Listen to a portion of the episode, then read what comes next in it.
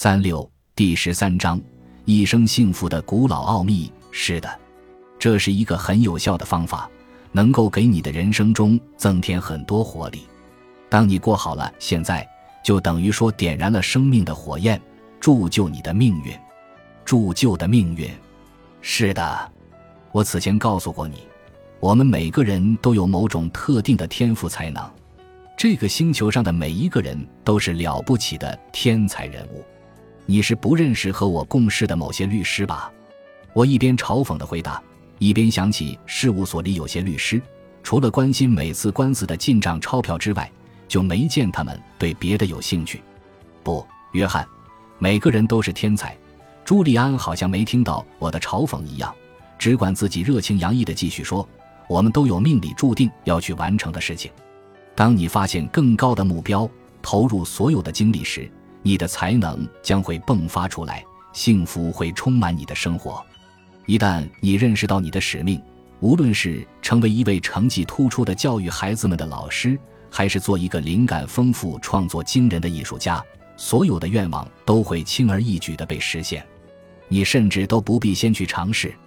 不瞒你说，我觉得你越是先去尝试，在目标实现之前所花的准备时间也就越长。相反的是。只要你跟随梦想的道路，所有在期望中想要获得的东西都一定会纷至沓来，它将引领着你走向神圣的终点。这就是我所说的铸就命运的含义。朱利安说这话时，表情动若观火。约翰，当我还是一个小孩子的时候，我的父亲喜欢给我读一个神话故事，书名叫《彼得和他的魔法线》。彼得是一个很活泼的小男孩，每个人都喜欢他。他的家庭、他的老师和他的朋友们，可是他却有一个弱点，他从不曾活在当下，他没有学会享受生命的过程。当他在学校里的时候，他想着到外边去玩；等他在外边玩的时候，又想着他的暑假。彼得一直在做白日梦，从来没有花时间体会充斥在生活当中的特别时刻。一天早晨，彼得走在他家旁边的一个森林里。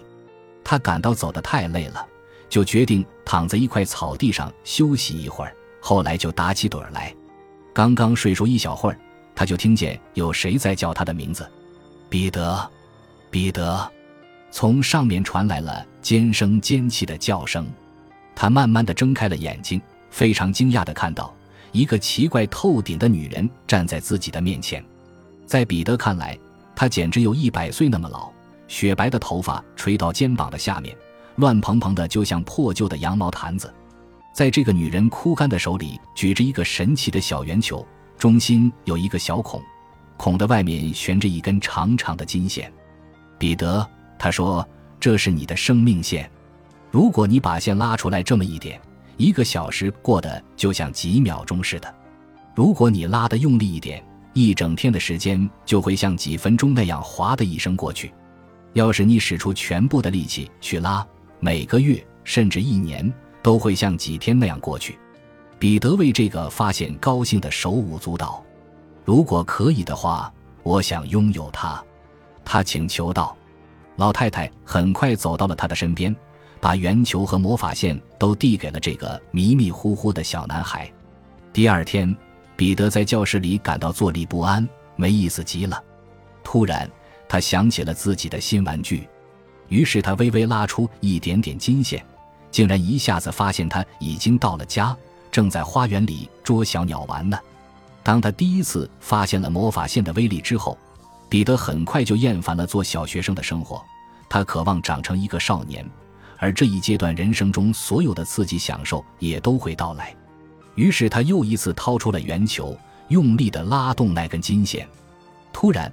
彼得已经是一个翩翩少年了，身边还有一个非常漂亮的小女朋友，名叫爱丽丝。但是彼得还不满意，他再也不会懂得享受每时每刻，探索人生每一个阶段中朴素而奇异的美好。相反，他开始梦想成为一个大人。于是他又一次扯动金线，许多年头在转瞬之间呼呼的过去。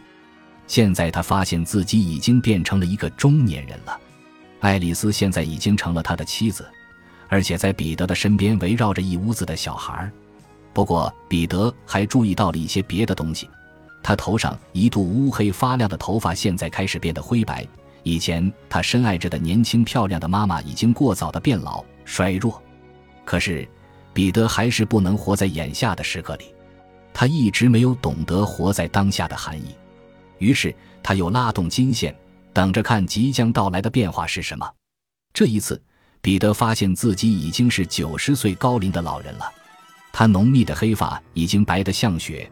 美丽的妻子爱丽丝早在几年之前就去世了，他那些可爱的孩子已经长大成人，纷纷离开了家，过着他们自己的生活。在一生当中，彼得第一次感到，原来他没有花时间去领会生活赐予的奇迹。他从来没有和孩子们一起去森林的池塘边钓过鱼，也没有和爱丽丝一起在银色的月光下漫步。他从来没有在花园里种过玫瑰花。也没有读过他的母亲最爱读的那些故事。相反的是，他匆匆忙忙地经历了一生，从来没有停下来看路边的美丽风景。错过的风景不知有多少呢？彼得为这个发现感到万分难过。他决定出去走走，到儿时最喜欢去散步的森林里去，净化自己的头脑，温暖自己的精神。当他走进森林的时候，他注意到童年时见到的小树苗已经长成了高可参天的大橡树，森林本身也成为了天堂般的自然美景。他在一块小小的草地上躺下来，沉入了深深的熟睡。就在几分钟之后，他听到有人在大声地叫他的名字：“彼得，彼得！”那个声音喊着。他惊奇地睁开眼睛，发现不是别人。正是很多年以前曾经送给他圆球和魔法金线的那位老太太，你是怎样享受我送给你的礼物的乐趣的呢？他问彼得。彼得的回答很坦白。开始的时候，我觉得他很奇妙，很有意思，能够把我带出我不喜欢的时刻。可是现在我痛恨他，因为可以随意加快时间的脚步，我的一生就这样从眼前流逝过去了。根本就没有给我细细欣赏它、享受它的机会。无论是悲伤的时候，还是愉快的日子，我都没有机会去经历。我感到内心中非常空虚，因为我错失了生活的馈赠。你这个忘恩负义的家伙！老太太说。尽管这样，我还是会满足你的最后一个愿望。彼得几乎不假思索，匆匆忙忙的就回答道：“我希望再次成为一个小学生，重新把我的人生过一次。”然后就有沉沉的睡熟了，然后他又一次听到有人叫他的名字，让他睁开眼睛，赶快起床。这一次又会是谁呢？彼得很纳闷。这一次，当他睁开眼睛的时候，万分惊喜地发现，原来是他的妈妈站在床边。她看上去很年轻、健康，而且活力四射。彼得明白了，森林里那位奇怪的老太太真的实现了他的心愿。他又重新回到早年的生活中了。快一点吧，彼得，你睡得太多了。如果你还不马上起床的话，你的美梦会让你上学迟到的。他的妈妈警告说：“再也不需要多说什么了。”这天早晨，彼得从床上跳下来，开始按照他希望的方式来生活了。彼得一直过着非常充实的生活，拥有非常多的快乐、开心和成功。这一切都是因为他明白不应该为了将来而拿眼前的时间做牺牲。他的开心是从他学会活在当下的那一刻起开始的。了不起的故事，我轻声说。不幸的是，约翰，你听到彼得的故事，还有那根奇妙的魔法线，仅仅是一个故事，一个神话故事。而我们此时正生活在一个绝对现实的世界里，根本没有第二次机会让你重新来过一遍。去实现圆满的人生。今天，唯有今天才是你领受生活馈赠的时机，在还不是太晚之前。约翰，让这新的一天成为你人生中的分界线。你在这一天完完全全下定决心，把所有的精力都集中在对你来说是真正重要的事情上。你要下定决心，在那些可以使你的生活具有更有意义的事情上多花些时间。对生命中特殊的时刻心存敬畏，为他们的蕴含而沉醉，做那些你一直想要做的事情，去爬你一直想要去攀登的高山，或者去学一种乐器，自己做一支曲子，写一首歌词，在大雨天冲出去跳舞，或者另起炉灶，从事一门新职业，学会热爱音乐，聆听音乐和鉴赏音乐，学会一门新的外语，重新点燃童年的欢乐时光。不要出于成功的考虑就把幸福向后推延，相反的是，开始学会欣赏过程中的美，重新振作你的精神，认识你的灵魂，并且开始爱护它。这就是通向极乐世界的道路。极乐世界，听起来像佛教里的词语。我重复着，极乐世界不单单是佛教里的词语。喜马拉雅山上的智者相信。真正开悟了的灵魂要前往的最终目的地是一个名叫极乐世界的地方。事实上，它不仅仅是一个地方。智者相信极乐世界是一种状态，人们可以超越此前他们所知道的一切。在极乐世界中，一切都是可能的。那里没有苦难，生命的舞蹈奔放到了极致，神圣而完美。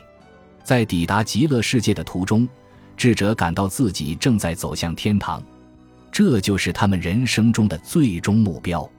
朱利安总结说：“他的脸笼罩在安宁之中，简直就是天使的模样。”我们之所以在这里，都是出于某些特定的原因。